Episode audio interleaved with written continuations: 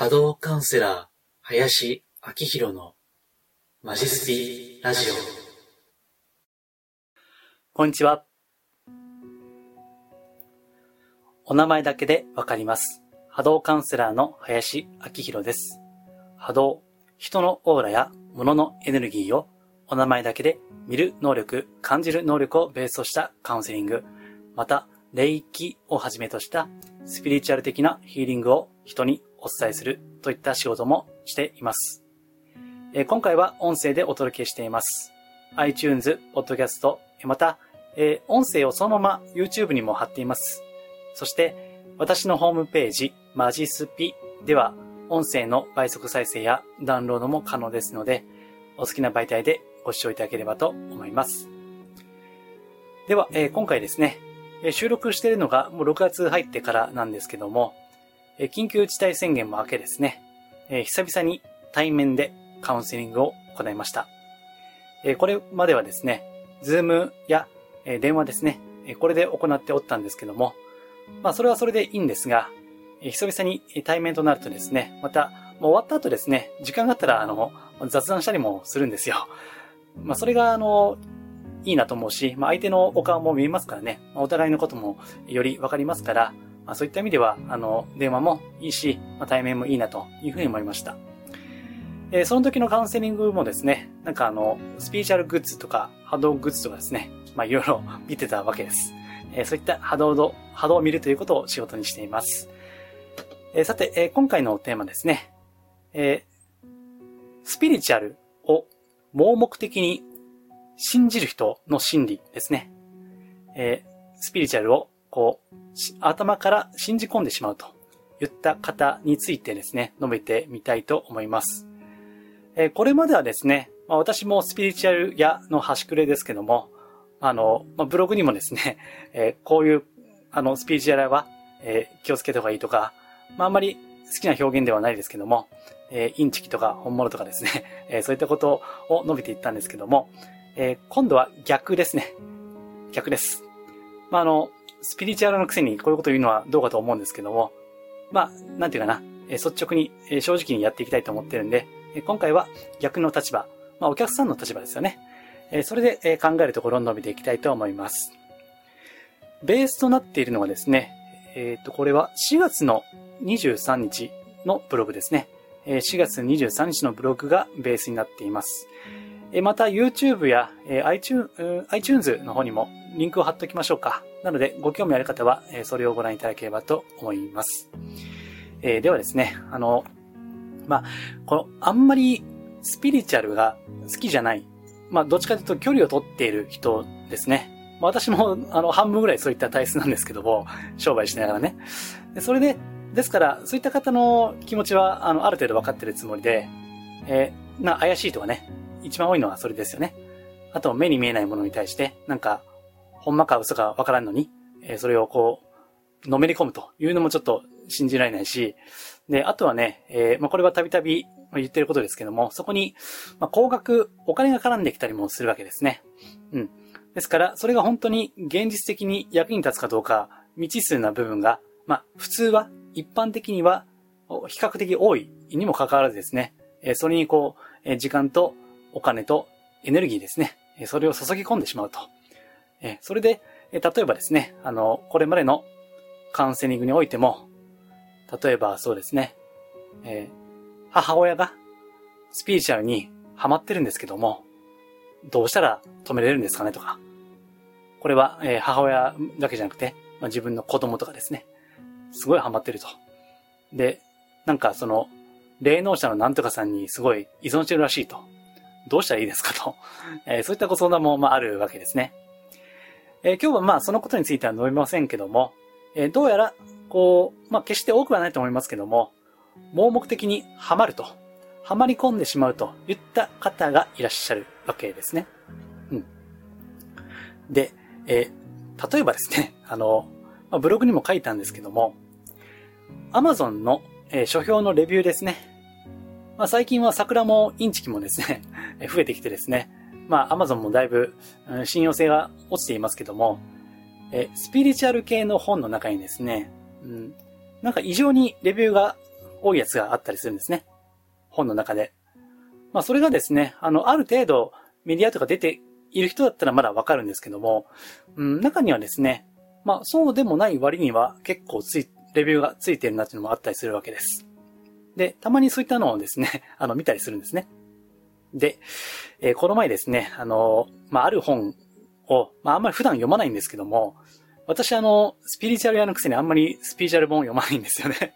なんか、まあ、あんまりこう、興味ある本が少ないんで、で、まあ、唯一ですね、唯一というか、数少ない本は、えー、私のホームページでですね、えー、波動、波動の良い本としてご紹介をしているわけですけども、まあ、たまにですね、えー、まあ、こういったブログも、あのこういった音声もですね、発信するようになったんで、時々、ちょっと、あの、市場調査としてですね、あえて読むことがあるんですね。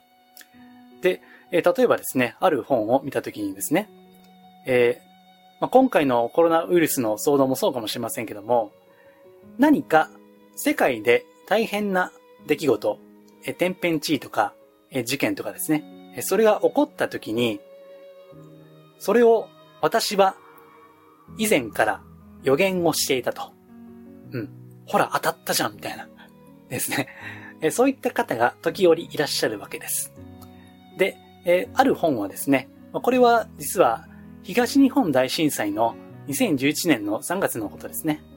えそれについて取り上げていて、で、その本を書いた、まあ、霊能者ですかね。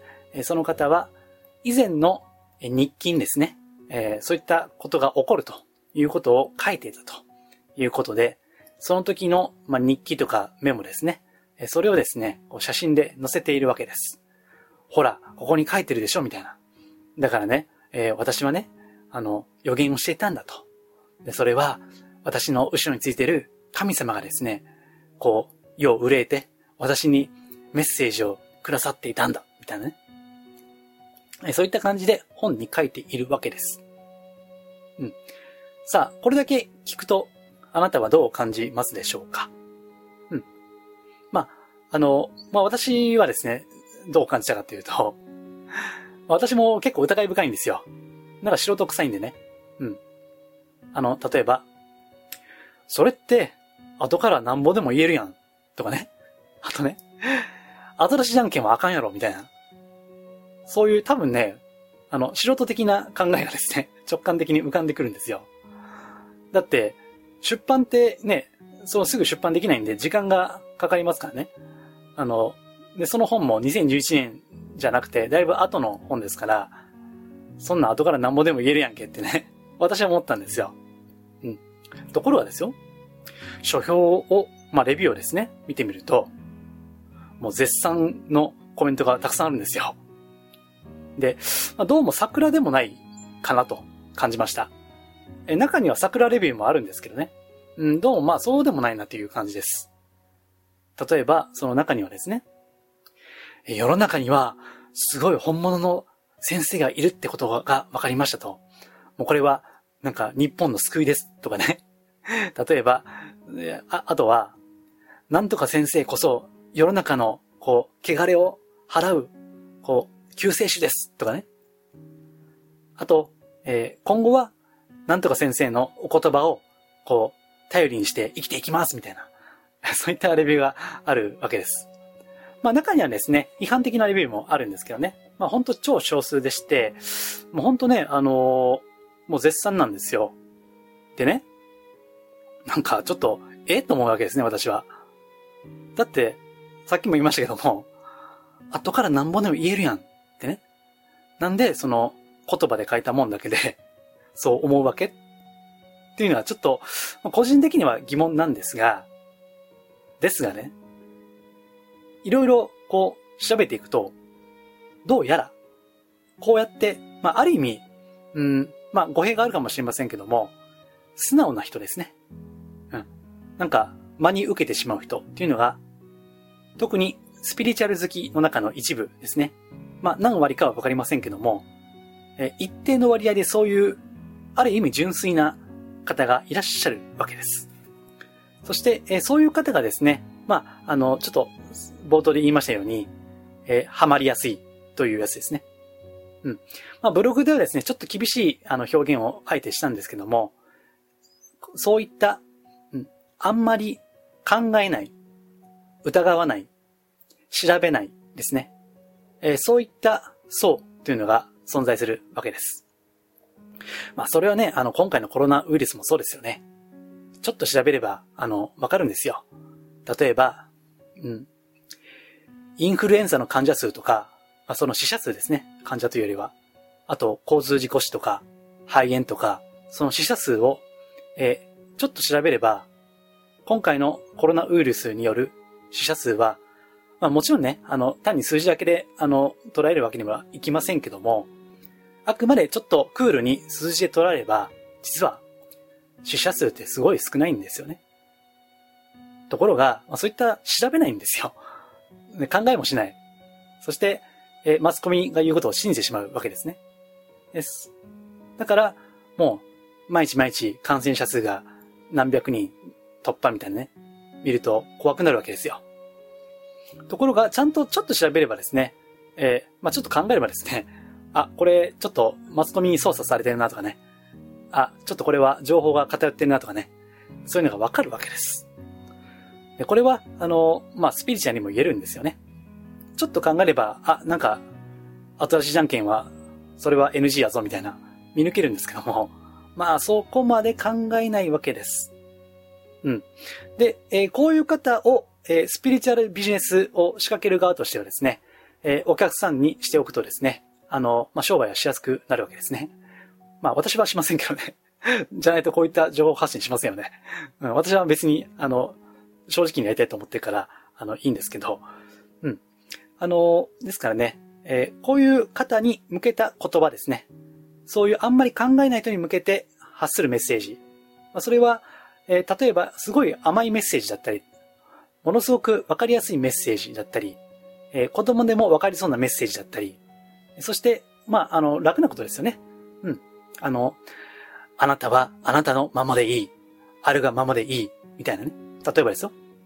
まあ、あるがままで生きるっていうのもね、いろんなレベルがあるんで、実はこれって深掘りすればめちゃくちゃ難しいですよね。本当はね。だって、あるがままって何っていう話でしょ。でも、あなたはあなたのままでいいというふうに、その受け止めるレベル、理解するレベルによってはですね、それが非常に心地よく聞こえるということもあるわけです。ですから、まあこういったあの、ビジネスの上手い人はですね、どの層に、まあマーケティングではないんですけどね、どの層にメッセージを発信するかっていうのはよく、まあ、良くも悪くも考えていらっしゃるかなというふうに思うんですね。うん。ところがですね、あの、まあ、商売としてはそれでうまくいったとしてもですね、やっぱり、スピリチュアルって、あの、前にも言いましたけどね、嘘ついたり、持ったり、ごまかしたりすると、まあ、バレるんですよ。あの、正直、さっきあの、本書いた、えー、人？著者の波動、オーラですね。まあ、名前は言いませんけども、あの、私波動を見てますと、重たいんですよ。うん。だし、あの、そういう予言、私は予言できるよということって、あの、優れた人であるほど普通は言わないんですね。なんでかっていうと、私は予言ができるって言っちゃうと、あの、さっきの一点のそうですよ。考えない、疑わない、調べない、そうが、依存する人も出てくるんですね。この先生に従っておけば全てうまくいくみたいなね。あの、冷静な方は、まあ多くの方はおそらく、そんな普通、ね、依存なんかしないだろうって思うかもしれませんけども、そう。ただ、いるんですよ。そこに行っちゃうとかね。うん。それが、まあちょっと怖いわけです。ですが、まあそういったらやっぱバレるんですよね。まあ波動が重たいんで、まあ、いつかバレると思うんですね、そういうのは。まあそれが、なんていうかな、あの、真実ってやつですから。まあ難しい言葉でもですね、えー、天網開会、素にしてもらさず。天網開会、素にしてもらさずってね。まあ意味は、あの、調べてくださいね。そうやって、あの、例えばですね、すごい信じ信じていた先生が、ある時、こう、まあなんか、不祥事かなんかわかりませんけども、信用が崩壊する事件や出来事を起こすことがあるわけです。まあこれね、ちょっと最近増えてるんですけどね、どうやら。うん。で、その時に、例えばですよ、今まで信じていたのに、裏切られたこの野郎みたいな、怒る人もいるし、いや、何かの間違いだと。先生はそんな間違う人じゃないと。私が信じてる先生なんだから、そんなことはないっていう風に、うん。まあ、なんていうかな、あの、より信じる人もいるんですね。一つは、自分が、こう、ずっと信じてきたわけだから、それが崩壊するっていうのは、今までそれを信じてきた自分を否定することですね。ですから、より信じる方向に、まあ、盲目的に行くわけです。だってね、もしそれが、あの、嘘って分かっちゃったら、それまで時間とお金を、エネルギーを割いてきた自分は何になるっていうことですよね。ですから余計に信じる人もいるし、まあ逆にですね、あの、それが故に裏切られたって言って、もう、もうすごい怒る人もいるわけですね。うん。ただそれも、やっぱり根底にあるのは依存なんですよ。すごい先生だと。この人を信じて間違いないと。うん。本来はですよ。考えるの自分じゃないですか。あくまで、まあ私も言ってますけども、こういった、まあスピーチャル系のカウンセリングっていうのは、まあ占いもそうですけども、ヒントなんですよ。あくまで自分が考えるヒントなんですよ。だから私も、まあ、あの、一応波動がね、わかるんで、ある程度は。それで、アドバイスはすることありますけども、いつも言うんですね。まあ別に、あの、この通りしなくていいですよって。あの、例えば物件見るときも、A、B、C とあって、あ別に私は A がいいと思いますけど、別に B が好きだったら全然それでいいんですよって言いますね。最終的には自分で判断するということです。ただ、まああくまで私はこう思いますよと、こう感じましたよっていうヒントをお伝えするわけですね。それがまあ本来のあり方ではないかなと私は思うんですけども、まあそこでこう盲目的に言っちゃうとですね、結局、あと損するのは自分なんですよね。もうそれで怒ってもしょうがないじゃないですか。うん。逆に、あ、それで目が覚めてよかったと思った方がいいのかなと思いますしね。だし、まあ、あの、スピーチャル好きだから、スピーチャルを知っているとは限らないんですね。例えば、えこの先生、めっちゃ信じてたのに、裏切られたこの野郎みたいな、っていうのは、これって、まあ、そういう方々がおそらく大好きであるはずの、引き寄せじゃないですか。その方が、は、ね、そうやって引き寄せたわけでしょ？そういった、本当は信用できなかった先生を。だから、それはスピーチャーの法則じゃないですか。ね、おそらく、普段、なんてことない時は、引き寄せ、引き寄せ？え？お金を？素敵なパートナーを？豊かさを？引き寄せるって言ってますけども、そういった都合の悪いことも自分が引き寄せているんですよ。ですから、あの、そういう時は、あ、これは私が引き寄せたんだと思うんだったら、まだいい、そこに自己反省が、健全な反省が働くんでいいんですけども、そうじゃなくて、それを見れないから、逆ギレしたりね、する。というのを私は、えいくつも見てきました。うん。まあ、ですからね、まあそういった、うん、ほんまか嘘かわからんような情報発信をする人もそうだし、まあ、ね、あとは、その逆、お客さんの立場ですね。えそれをどう理解し、どう判断するか、というが、そ、そっち側もですね、お互いにそういった選択の責任っていうのは問われているわけです。うん。ですから、えー、もしですね、あの、今後、そういった盲目的に信じてしまうとか、あとは、えー、そういった方が周りにいらっしゃるとするならば、もうそれはもう行くしかないんですよね。目が覚めるまで行くしかない。止められはしないんです。まあ、ほとんどね、ほとんどの場合は無理だと思います。ただ、それが、まあ、あの、流れに任せて、もし、あ、違うかったなと思ったら、もう素直にね、あの、あ、自分の見る目がなかったなと。でも、このおかげで、えー、ちょっとはね、あの、勉強できたなって。そこで、まあ、勉強代として、うん、よかったと。感謝ができればいいのかなというふうに思います。なので、まあ、何か、えー、ご参考になれば幸いです。はい、えー、こんな感じで、まあ、ちょっと今日は業界的な感じになりましたけども、まあ、あんまり普段ですね、ぶっ飛んでいないような、えー、ベーシックなスピーチャー情報をお届けしていきたいと思っています。またもうちょっと深掘りした情報ですね、えー、週に1回、ないし2回のメルマガで、えー、述べていますので、よければホームページマジスピからご登録いただければ幸いです。はい。では、今回は以上です。ありがとうございます。リクエストやご質問は、ホームページマジスピの中にあるお問い合わせフォームや無料メルマガへのご返信などでお受けしています。可能な範囲でお答えしますので、ぜひお寄せください。それではまたお耳にかかりましょう。